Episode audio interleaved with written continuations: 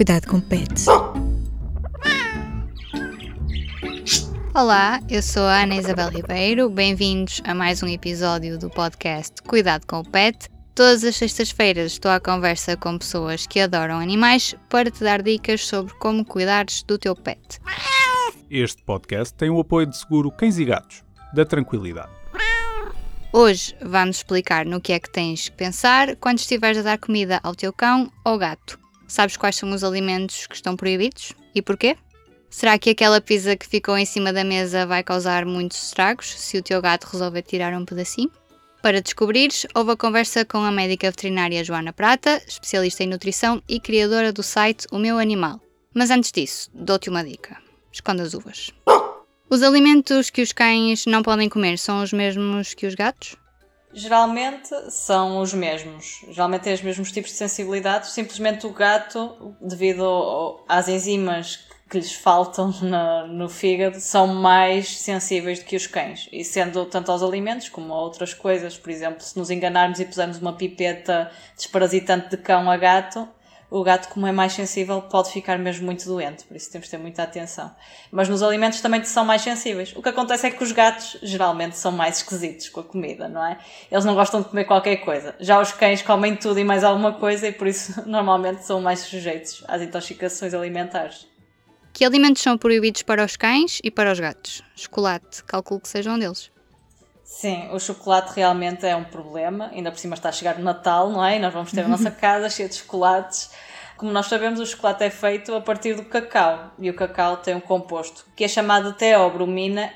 Quanto mais cacau tiver, mais tóxico vai ser para os nossos animais.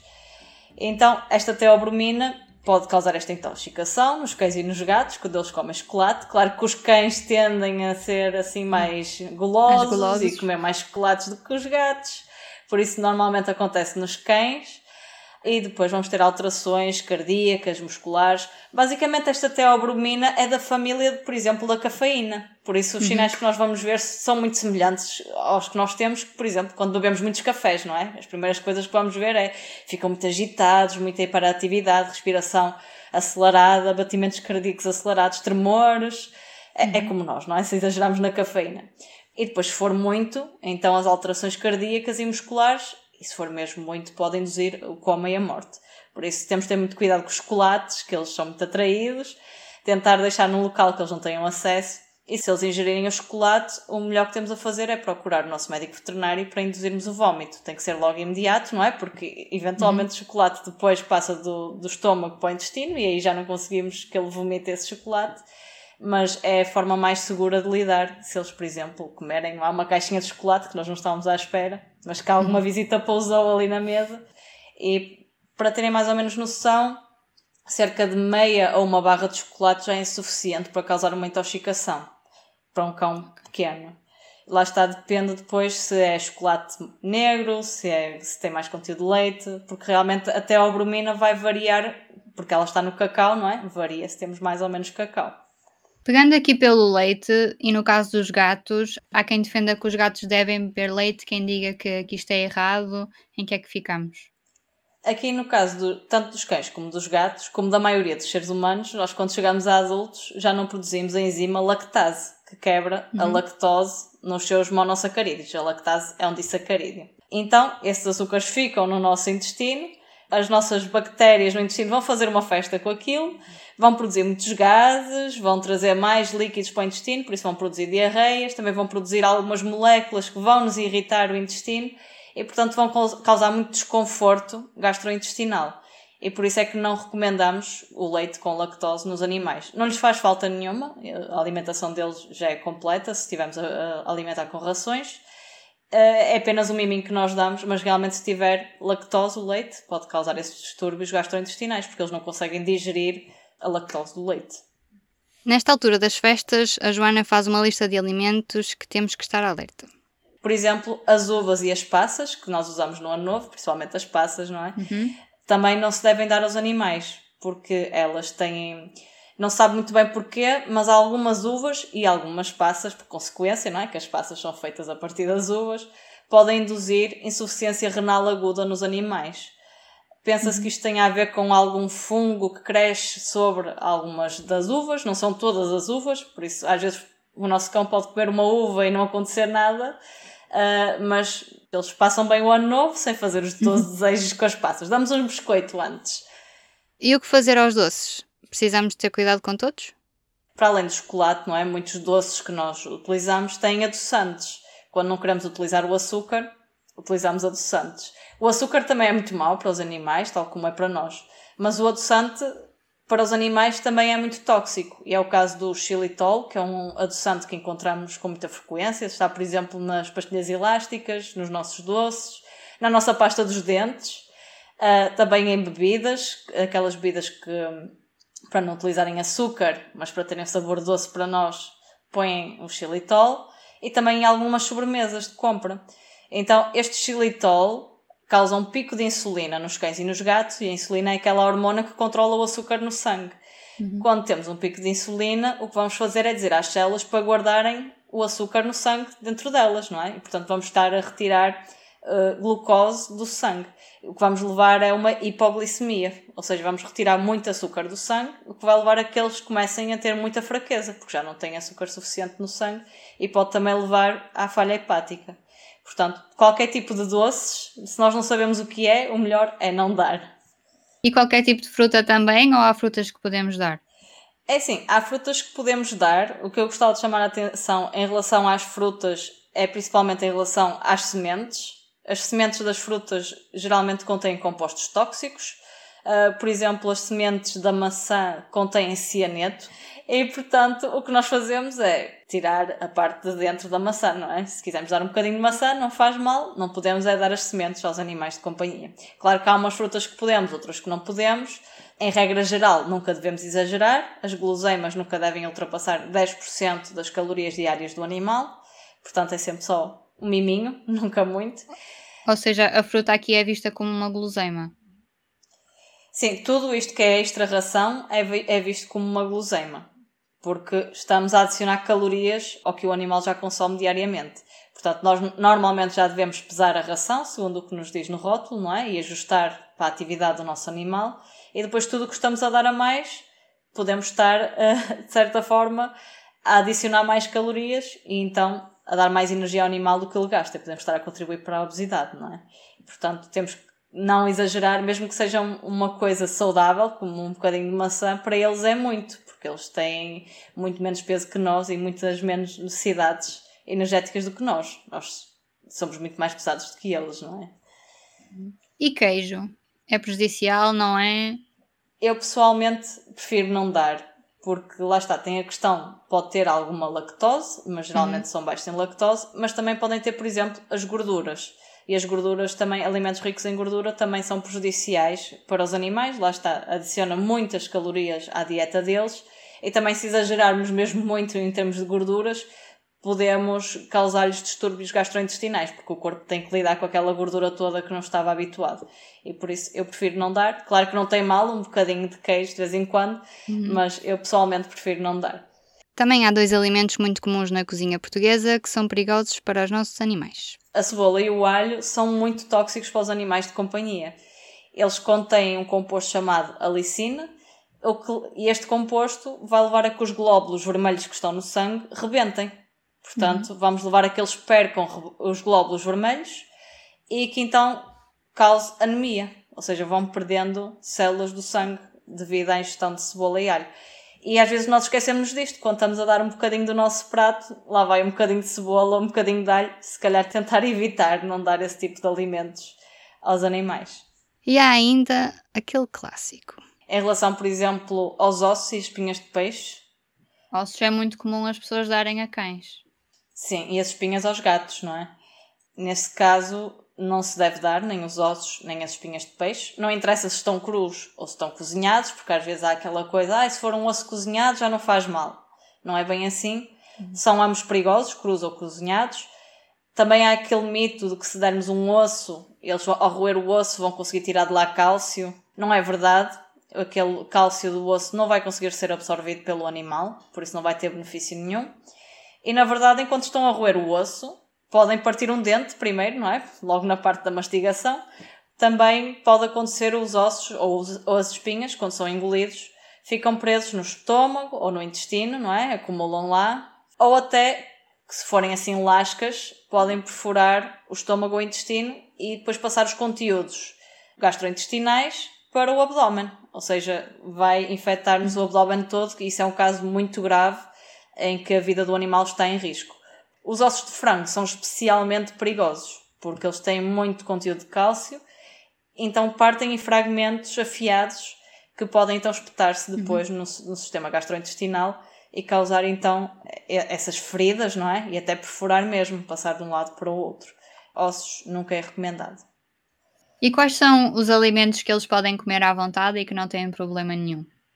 Para mim, o meu favorito, e que eu uso muito na minha cadela, são as cenouras. Ela adora cenouras, é um alimento que tem baixas calorias e, portanto, é bom por esse facto, não é? Não estamos a adicionar muitas calorias à ração, porque nós, eles têm sempre tendência a ficar mais gordinhos.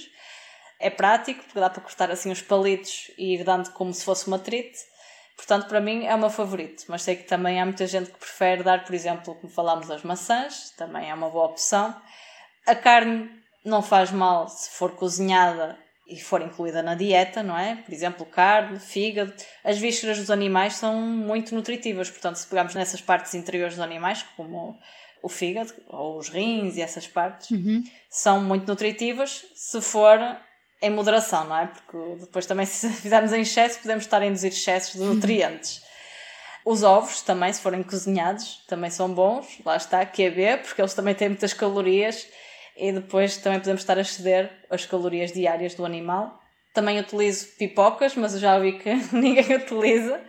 Mas, pipocas? Sim, eu faço pipocas sem, sem sal nem açúcar, só mesmo. Ah. Pronto, abro o milho em pipoca e a minha cadela adora, porque aquilo é crocante, então é um dos snacks preferidos dela.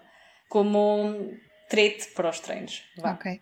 Lá está, vários tipos de frutas, estes tipos de legumes. Existem outros legumes que eles gostam. A minha cadela também gosta de brócolos, por exemplo. Gosta de ervilhas. Por isso também vai um bocadinho ao gosto do animal, não é? Vamos ter que ir experimentando o que é que cada animal gosta e o que é que é um reforço mais forte para cada animal. Porque se estivermos a fazer um treino, interessa-nos ter algo que o animal goste muito, para conseguir treinar. No caso da minha cadela, são as pipocas. Mas para os outros cães pode ser, por exemplo, um bocadinho de bife. Os peixes também é uma boa opção, eles têm um cheiro muito forte e os cães também gostam muito. Só ter atenção àqueles peixes que são predatórios, não é? Como o atum, o salmão, que podem tender a ter muito mercúrio, tal como nós fazemos para nós, não devemos comer muito desses peixes por causa do mercúrio, então ser mais intercalado. Mas os outros peixes também não há problema, só atenção às espinhas, como nós já vimos, não é? Elas podem se espetar. No final da conversa com a veterinária Joana Prata, a Aline Flor, que me ajuda na produção do cuidado com o pet, juntou-se para tirar algumas dúvidas sobre a comida que às vezes o gato dela, o Obi-Wan, apanha quando cai no chão. Estou a fazer umas tostas e com queijo e depois caiu um bocado ao chão. O meu gato vai ficar intoxicado se comer aquele... aquelas tostas? Não, em princípio não. É assim, é, a menos que seja mesmo destes alimentos que nós falamos, que são muito graves, como o chocolate, se for algo assim mais pequeno, acho que não é motivo logo de entrarmos em pânico, não é? Essas coisas pequenas não têm mal. Mas lá está, o tóxico também está sempre relacionado com a dose. Mesmo com o chocolate, nós vimos que tinham que comer, por exemplo, um cão pequeno tinha que comer cerca de meia barra ou uma barra de chocolate para ter sinais de intoxicação, dependendo da quantidade de cacau que tem a barra. Portanto, vai depender sempre da dose. Ok, depois nós falamos também do excesso de açúcar, mas e se for sal, por exemplo, como muitas vezes uh, aquelas coisas tipo cheetos ou fritos que são tipo completamente cheias de sal e aquilo às uhum. vezes cai ao chão e o Obi vai logo snifar. Tem algum perigo se ele calhar de, de comer um... Lá está, se for pouquinho não faz mal, devemos sempre evitar. Também devemos evitar para nós, não é? É verdade. Uh, porque... lá está, tal como em nós, vai causar sede, eles vão beber muita água, vão fazer muito xixi, e se for mesmo muito, muito excesso, aí pode causar intoxicação, não é? Porque o, sangue deles vai ficar cheio de sal e depois aí pode causar intoxicação. Aí depois vão começar a ter vômitos, diarreias, depressão, tremores, mas isso tinha que ser uma dose muito alta. Se comeu um bocadinho de cheiro que caiu ao chão, em princípio não acontece nada. é preciso moderar também, não entrar logo em pânico. Mas lá está, às vezes cai um bocadinho de queijo ralado ao chão e a minha cadela come logo. Ela até come o cotão do chão, por isso não é muito seleta. Pois o, o, meu, o meu come muito plástico, não é? Pronto, adora ir uh, mordiscar o plástico dos caixotes. E a última pergunta é: imagina, eu encomendei uma pizza e deixei a caixa, normalmente eu deixo a porta da cozinha aberta. Preciso ter assim tanto pânico ou é só mesmo não encontrar a cozinha completamente desfeita? É assim, depende do que é que a pizza leva, não é? Nós já vimos aqui alguns alimentos que, que depende. Por exemplo, a cebola já é um bocadinho mais perigosa e às vezes temos pizza com cebola. Mas em geral é mau a pizza, tal como é mau para nós, não é? Tem muitas gorduras, muito sal, uh, tem aquele queijo todo, provavelmente vai ter lactose o queijo, também pode causar ali um distúrbio gastrointestinal, mas não. Lá está, se comer um bocadinho de pizza porque nós não vimos, não deve fazer assim muito mal. Pode passar assim um dia mais enjoado, mas não deve fazer mal. Às vezes a dificuldade é descobrir o que é que eles comeram para estarem mal dispostos, não é? Porque uhum. eles estão uhum. mal dispostos okay. e nós não sabemos o que foi. É. Tenho só aqui uma última pergunta. Além do queijo, o meu cão gosta muito de comer frutos secos. Uh, eu não lhe dou, mas ele consegue, não sei como, chegar até aos armários e tirar um de vez em quando, que está para lá espalhado. Isto é prejudicial, nem por isso? Sim, é, os frutos secos também é aquele problema do Natal, não é? Que está tudo cheio de frutos secos em todo lado e as pessoas tendem a dar. Também me acontece muito. E essa questão de sensibilizar as, as outras pessoas da família, principalmente as mais idosas, que não se pode dar, é difícil. Mas idealmente não se deve dar frutos secos, porque eles têm mesmo muitas gorduras dentro do, do fruto, apesar de ser um fruto pequenino, é muito gorduroso e depois pode causar então um distúrbio alimentar, vai esforçar muito o sistema gastrointestinal do animal, principalmente o pâncreas, a funcionar e por isso depois pode originar esses vômitos, diarreia e até pancreatite, se eles comerem mesmo muitos, muitos, muitos. Se for nozes macadâmias é que é pior, eles aí a intoxicação é maior. Mas as, as outros, os outros frutos secos o problema é mesmo as gorduras. Já sabes, Floquito tem que se proteger dessas é tentar ter tudo dentro de armários e fechados. E se não der, é fechar com aquelas, aqueles fechos para crianças pequeninas. É por esses fechos. São os nossos bebés, é isso. É isso mesmo. Espero que este tema te ajude a alimentares o teu cão ou gato e evite urgências no veterinário. Já sabes, nada de chocolate, uvas, pizza ou salgados. Se cair alguma migalha ao chão, usa a regra dos 5 segundos e come tu ou deita logo no lixo. Já que o tema de hoje são alimentos, a história do animal desta semana é sobre um urso que entrou num café no estado norte-americano da Califórnia, foi até ao balcão e comeu os bolos que quis até a polícia chegar. Depois de os agentes o terem levado para o exterior, este urso atravessou o passeio e foi embora. Para mais histórias sobre animais, fica atento ao site do PET e à newsletter Sextou. O podcast Cuidado com o Pet fica por aqui se tiveres dúvidas, sugestões ou quiseres contar a história do teu animal, manda áudio para o Instagram do P3 ou para isabel.ribeiro.público.pt. Eu e a Aline voltamos na próxima sexta-feira. Até lá! O público fica no ouvido.